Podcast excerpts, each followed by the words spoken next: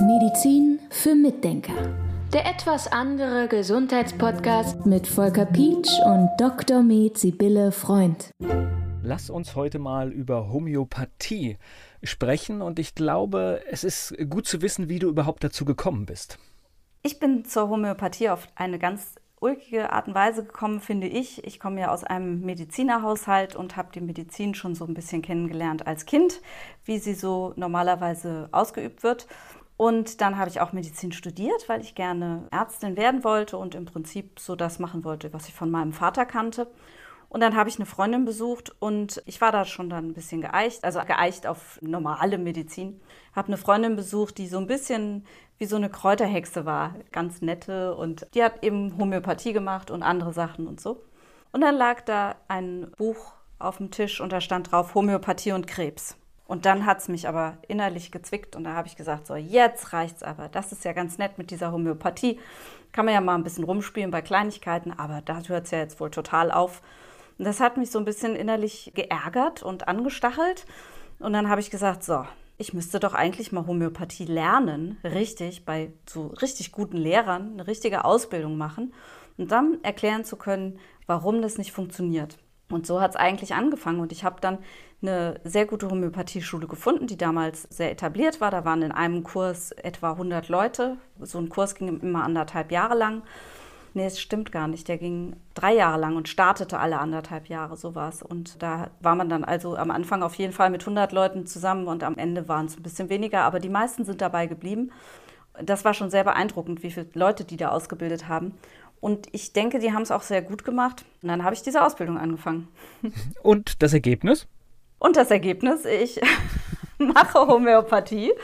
Und ich habe sogar eine Zeit lang für den Bund Klassischer Homöopathen Deutschlands Qualitätsbeauftragte gemacht. Also ich war Qualitätsbeauftragte und habe mich da auch engagiert, was die Ausbildung betraf und verschiedene andere Sachen, die mit Homöopathie zu tun haben. Also ich war richtig, sagen wir, intensiv lange Jahre dabei.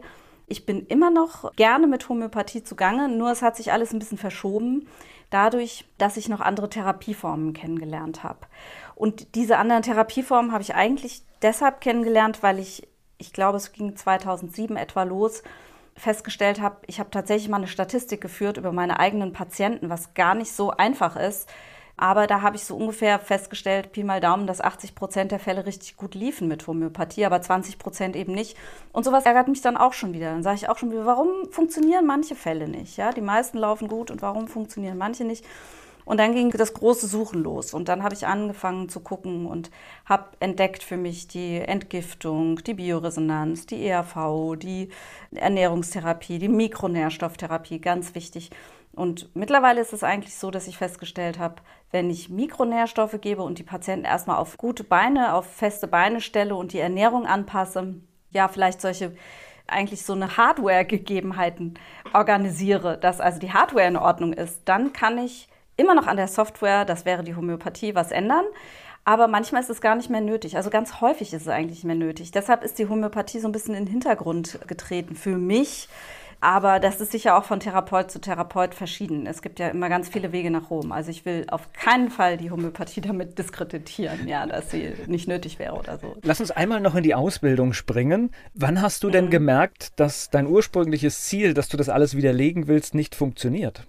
Das habe ich eigentlich relativ früh gemerkt. Ich glaube schon nach den ersten Ausbildungsmodulen. Also das waren so Wochenendmodule immer, wo man immer hinfuhr. Das war so ein Fernstudium. Dann habe ich das an meinen Kindern ausprobiert und habe gesehen, ui, das funktioniert. Und dann war das für mich nicht widerlegt. Dann waren das nur Hinweise, es könnte vielleicht was dran sein. Also bei mir dauert das dann auch ziemlich lange, bis ich dann wirklich sage, es funktioniert. Ja, und dann, es gab dann einige Fälle, kann ich auch gleich mal erzählen, wo ich dann sagen musste, okay, das hat mich jetzt dann doch überzeugt. So, Kinder ist ein schönes Stichwort. Da möchte ich gerne reinkommen, weil das ist tatsächlich meine erste Berührung mit der Homöopathie. Du hättest da vorher mich auch jagen können. Ich hätte Hokuspokus gesagt. Und wir hatten bei unserer Tochter, da kam Annika zur Anwendung, also für etwas, was im Krankenhaus wollten sie operieren und die Anwendung der Hebamme hat es innerhalb von 48 Stunden mit Annika gelöst. Und seitdem war ich da hellhörig und auch offen, weil ich es gesehen habe. Und jetzt sagen immer viele, das wäre dann ein Placebo-Effekt. Ja, und das wissen wir eben, dass es Placebo hin oder her. Mein, natürlich, man hat viel Placebo-Einflüsse in der täglichen Praxis, ab sowieso. Also es kann keiner bestreiten. Selbst die Orthopäden haben Placebo-Effekte. Ich glaube, der weiße also, Kittel ist schon ein Placebo-Effekt. Ja, ne? ja, es gibt, ja. Da, genau, ja. es gibt dauernd Placebo-Effekte. Selbst ich, ich trete jetzt nicht im weißen Kittel auf, aber selbst ich bringe bestimmt auch schon Placebo-Effekt mit, allein durch mein Auftreten oder so. Ja, aber gut, sehen wir mal davon ab, ja, dass es den sowieso gibt. Bin ich der Überzeugung nach meiner Erfahrung, dass die Homöopathie auch tatsächlich eine Wirkung hat. Und zwar gibt es ja viele Versuche und Studien. Es gibt Studien mit Pflanzen, es gibt Studien mit Tieren. Es gibt die Bauern, die keine Antibiotika geben möchten, wenn ihre Kühe Euterentzündungen haben, weil sie dann diese Kühe nicht mehr einsetzen können eine lange Zeit oder eine längere Zeit. Das heißt, es gibt finanzielle Verluste und wenn die ihre Kühe homöopathisch behandeln können und die Euterentzündung ist ganz schnell wieder weg, dann ist das für die ein finanzieller Vorteil und deshalb machen das viele Bauern. Und da sehe ich doch, dass das kein Placebo-Effekt sein kann. Ja, es kann natürlich sein, wenn man ein Tier hat und man gibt dem was und man gibt dem viel Zuwendung, dass man dann da vielleicht auch noch irgendwo einen Placebo-Effekt hat aber definitiv nicht im Kuhstall, wo die homöopathischen Mittel dann einfach ins Futter eingegeben werden. Homöopathie wird immer wieder genutzt, in Fernsehsendungen darüber wird diskutiert und es wird darüber diskutiert, zahlt das die Krankenversicherung oder zahlt sie es nicht? Warum ist denn das so umstritten? Warum können wir nicht einfach das Prinzip, da kommt ein gutes Ergebnis raus, warum können wir das nicht gelten lassen? Warum die Homöopathie so dargestellt wird, kann ich gar nicht beantworten. Ich kann nur sagen, es wäre sinnvoll, sie anzuerkennen, da wir so viele Chancen haben dadurch, denn es ist wirklich die Möglichkeit, mit relativ kleinem Aufwand und wirklich keinem Risiko von irgendwelchen schädlichen Wirkungen. Es können nur Reaktionen kommen vom Körper, aber keinen schädlichen Wirkungen, also Wirkungen, die irgendwas wirklich stören, die es gibt ja Medikamentennebenwirkungen einfach. Ja, das haben wir so nicht mit der Homöopathie, aber wir haben die Chance, schon richtig was zu bewegen. Also zum Beispiel bei Infektionskrankheiten mache ich sehr gerne so, dass ich erstmal ein, zwei Tage homöopathisch behandle. Ich kann das ja auch kontrollieren. Ich kann ja gucken, wie geht es dem Patienten. Wenn es dem plötzlich schlechter geht, dann gebe ich dem vielleicht irgendwas anderes, von dem ich denke, da kommen wir jetzt schneller zu Potte. Oder wenn es Richtung lebensbedrohlich geht, dann gebe ich halt auch ein Antibiotikum, obwohl ich weiß, dass wir dann wieder irgendwelche irgendwelche Darmprobleme oder so riskieren. Ja.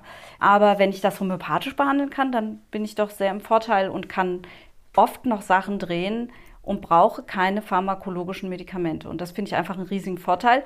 Und wer das nicht sehen will, der wird schon seine Gründe haben. Wer jetzt so gar keine Berührung mit der Homöopathie hatte, kannst du erklären, wie das geht? Wie funktioniert das? Wie fängt man an und wie kommt man zu einer Arznei? Es gibt zwei Vorgehensweisen eigentlich. Es gibt einmal die Vorgehensweise bei einer akuten Erkrankung oder bei einer akuten Situation. Das heißt, wenn jemand zum Beispiel eine Mandelentzündung hat oder eine Verletzung hat oder so, dann nimmt man die Symptome auf. Und jetzt kommt was ganz Ulkiges.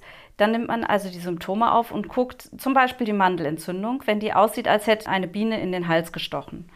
Dann könnte ich potenziertes Bienengift geben. Und das ist so ein bisschen ulkig. Also immer das, was irgendwas, was auslöst, also wenn ich zum Beispiel nicht schlafen kann, weil ich total hektisch bin, dann könnte das ja sein, zum Beispiel, dass das durch Kaffee ausgelöst wird.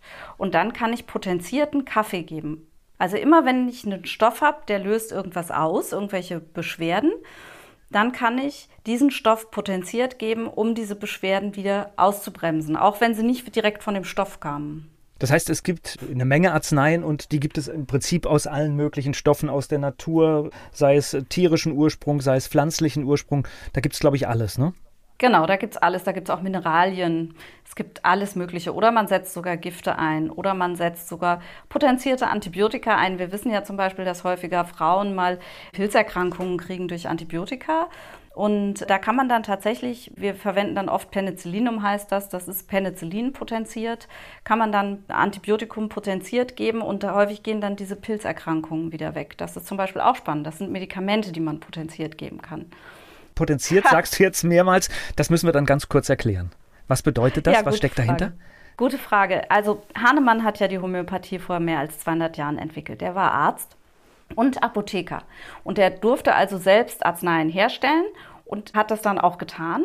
Und potenzieren bedeutet, dass man eine Substanz nimmt, also zum Beispiel jetzt, ein, sagen wir mal, eine Brennnessel und die hat er dann zerrieben und zerkleinert oder vielleicht einen Extrakt davon gezogen. Und das hat er dann wieder bearbeitet und hat es verdünnt, aber gleichzeitig verschüttelt oder verrieben. Das ist ganz wichtig, diese Vorgänge. Also es geht nicht nur ums Verdünnen. Es wird ja immer gesagt, das ist wie ein Tropfen in den Bodensee. Ja? Das ist Blödsinn, weil es geht um diese Reibung und Schüttelung. Also es, das scheint scheint eine Rolle zu spielen. Warum auch immer. Und dabei, während dieses Reibens und Schüttelns, während dieser Vorgänge, wird dieser Stoff verdünnt, immer weiter verdünnt. Und das hat er probiert und hat dann eben festgestellt, dass er damit behandeln kann und gute Effekte hat. Und übrigens, Hahnemann war überhaupt kein abgedrehter Spinner. Der war mit der Erste, der gesagt hat, dass es kleine Erreger geben muss, kleine Tierchen, die irgendwelche Krankheiten machen müssen. Der hat Hygienekonzepte aufgebaut. Also der hat dafür gesorgt, dass die Metzgereien aus den Städten rauskamen, weil sie dafür gesorgt haben, dass innerhalb der Städte durch die Schlachtabfälle ein unheimlich hohes Infektionsrisiko bestand. Das ist super faszinierend, wenn man sich mit Hahnemann beschäftigt, was das für ein Arzt war. Ja, der war nicht abgedreht und spinnert. Der hat auch dafür gesorgt, dass Leute, die im Ort gelebt haben und eine scheinbar ansteckende Krankheit hatten, dass die in eine Klinik außerhalb des Ortes kamen und um in die Klinik reinzukommen, mussten die auf einen Sessel gesetzt werden und mussten ihre Kleider wechseln und mussten dann durch eine Schleuse quasi durch. Also ganz verrückte Sachen, aber sehr, sehr sinnvoll. Also der hat auch schon gesagt, zum Beispiel, wenn er Infektionskrankheiten behandelte, dass er dann ins Haus reinging und sich dann nur kurz aufgehalten hat. Und da hat er festgestellt, dass er dadurch stabiler wurde, dass er dadurch nicht so erkrankt ist. Und ich denke, das gleiche Phänomen haben wir heute auch noch in der Praxis. Wenn man nämlich Arzt wird, ist es so, dass man am Anfang eventuell relativ häufig krank wird. Aber je mehr man mit den Kranken zu tun hat, umso weniger wird man anfällig normalerweise für Infektionskrankheiten. Und das hat wahrscheinlich, denke ich, damit zu tun, dass das gleiche Phänomen ist, das Hahnemann auch schon gesehen hat, dass man nämlich, wenn man kurz mit dem Patienten zusammen ist, sich immunisiert sozusagen gegen diese Infektionskrankheiten. Du hast gerade so das Bild aufgeworfen mit der Mandelentzündung und das sieht aus wie ein Bienenstich und dann führt das zur Arznei. Jetzt ist es aber so, dass ja gerade jemand, der zu dir in die Praxis kommt, dass es nicht immer so offensichtlich ist. Es ist nicht immer die, die Mandelentzündung, sondern es ist irgendetwas, was viel tiefer liegt. Was macht man dann? Wie kommt man da dran? Danke für diese Frage. Das ist nämlich die zweite Art, homöopathisch zu behandeln. Und zwar gibt es sogenannte, wir sagen dann, das ist eine chronische Behandlung. Also da geht es nicht um die akuten Symptome, sondern da geht es darum festzustellen, wieso ist dieser Patient so vor mir. Und da erhebe ich eine ganz andere Anamnese, also eine ganz andere Krankengeschichte da geht es damit los, dass der Patient mir natürlich seine Symptome erzählt, also wie zum Beispiel, ich habe immer Herzklopfen und ich schwitze nachts. Außerdem habe ich irgendwo eine Entzündung und mir tun die Beine immer weh, wenn ich anfange zu laufen und ich habe Übelkeit und so weiter. Und das sind die ganzen Symptome, die er mir erzählt. Dann geht es aber weiter. Dann frage ich so, was hatten denn Ihre Eltern für Krankheiten? Was wissen Sie denn davon? Ja, mein Vater, der hatte irgendwie hohen Blutdruck und Diabetes oder Schilddrüsenerkrankung oder so. Und dann frage ich weiter, und wie war denn die Schwangerschaft ihrer Mutter? Und dann war da vielleicht auch noch irgendwas Interessantes. Und dann geht es weiter von der Kindheit bis heute. Da geht man so einen ganzen Lebenslauf auf. Wie hat sich die Situation entwickelt? Und da gibt es zum Beispiel, das ist ganz interessant, gibt es relativ häufig irgendwelche Kipppunkte. Also zum Beispiel, was wir relativ oft sehen, ist, dass junge Mädchen zum Beispiel in der Kindheit vielleicht viel Mandelentzündungen hatten und vielleicht auch mal Mittelohrentzündung. Und dann haben sie vielleicht den ersten Partner mit 16, 17, 18. Dann geht es auf einmal los mit Blasenentzündungen. Dann ist von Mandelentzündung, Mittelohrentzündung gar nicht mehr die Rede. Wenn wir dann also sehen, diese Frau oder das junge Mädchen hatte erst Probleme mit den Mandeln und der Mittelohrentzündung und später dann eben diese Sachen, die so eher im gynäkologischen, dann im Magen- und psychischen Bereich sind, dann haben wir zwei verschiedene Gruppen von Erkrankungen sozusagen. Und das ist sehr interessant schon mal zu wissen. Und aus diesen ganzen Informationen ergeben sich für den Homöopathen nachher, also aus allen komplett, Symptome, Vererbung, Krankengeschichte, ergibt sich dann ein Bild und daraufhin gebe ich dann meine Arznei. Und das ist dann eine, also homöopathische Arznei. Und das ist dann eine Arznei, die man über lange Zeit gibt, also über sechs Wochen, drei Monate oder so und dann auch irgendwann wieder drüber spricht, was hat sich wie entwickelt. Also trotz dieser kontroversen Diskussion über die Homöopathie sehe ich aber doch, dass tatsächlich sehr viele Krankenkassen das immer noch übernehmen. Und das wird ja einen Grund haben. Das hat sicher den Grund, weil es einfach Geld spart. Es ist einfach ökonomisch. Es macht einfach Sinn, weil es ist günstig, es bringt oft schnelle Erfolge. Übrigens, das ist auch eine ganz interessante Sache. Homöopathie braucht nicht unbedingt lange, bis sie wirkt. Es kann total schnell gehen. Also ich hatte zum Beispiel mal einen Fall, dass meine eine Tochter einen ganz dollen Schnupfen hatte über Tage und ich hatte keine Lust, sie zu behandeln, weil es mir irgendwie, das ist dann manchmal so, da denke ich, komm, hast halt mal Schnupfen, ist doch nicht schlimm. Aber es hat sie dann so genervt, dass sie gar nicht mehr schlafen konnte und da ist natürlich dann Schluss. Und dann habe ich gesagt, okay, dann suche ich jetzt mal ein Mittel raus und dann habe ich mir was überlegt und wir sind zu meinen homöopathischen Arzneien gegangen und ich habe ihr was gegeben, in den Mund gesteckt und wir gehen so aus dem Zimmer raus und sie spricht so, ja, ja, Mama, ich gehe jetzt gleich noch da und dahin zu meiner Freundin und wir kommen aus dem Raum raus und auf einmal sagt sie, ja, und, und dann will ich vielleicht noch, und ich so, äh, habe ich jetzt gerade gehört, dass deine Nase aufgegangen ist. Und damit war der Schnupfen weg. Es ist unglaublich, ja. Also manchmal kann es wirklich so schnell gehen. Ich habe das gegeben, wir sind aus dem Zimmer rausgegangen, damit war der Schnupfen weg. Die nächste Nacht hat sie super geschlafen. Manchmal geht es wirklich so schnell. Medizin für Mitdenker. Der etwas andere Gesundheitspodcast mit Volker Pietsch und Dr. Med Sibylle Freund. Das nächste Mal sprechen wir über Vitamin D3. Wo kommt das her? Was müssen wir beachten und wie wichtig ist das überhaupt?